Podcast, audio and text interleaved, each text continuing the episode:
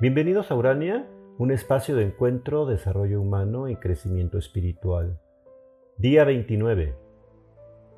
La virtud de la templanza es una cualidad humana que consiste en actuar con cautela y con moderación para evitar provocar daños, dificultades, inconvenientes o lastimar a alguien física o emocionalmente. La templanza es aquella proporción necesaria entre una reacción o respuesta frente a una experiencia o acontecimiento vivido. Lo contrario es reaccionar desproporcionadamente, exaltarse o exagerar en un hecho vivido. Escalar una situación determinada, sacarla de su contexto y darle más importancia de la que en su justo medio debería tener.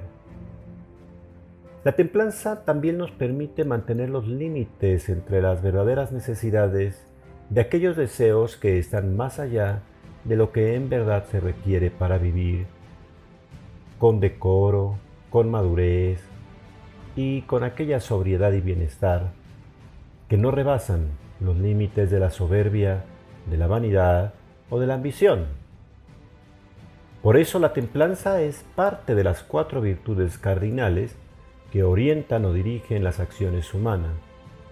De ahí su nombre de virtudes cardinales, pues dependen unas de otras para orientar y dirigir la vida y las acciones de las personas, para llevar a buen puerto nuestros proyectos de vida y lograr mantener relaciones estables y maduras con las personas con las que convivimos y amamos.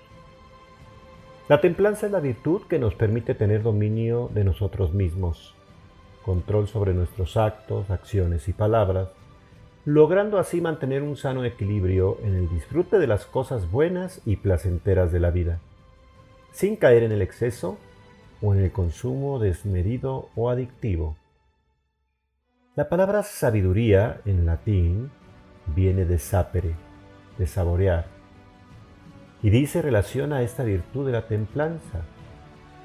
Es saber saborear la vida toda, con la respectiva medida y moderación. Esa es la sabiduría del buen vivir.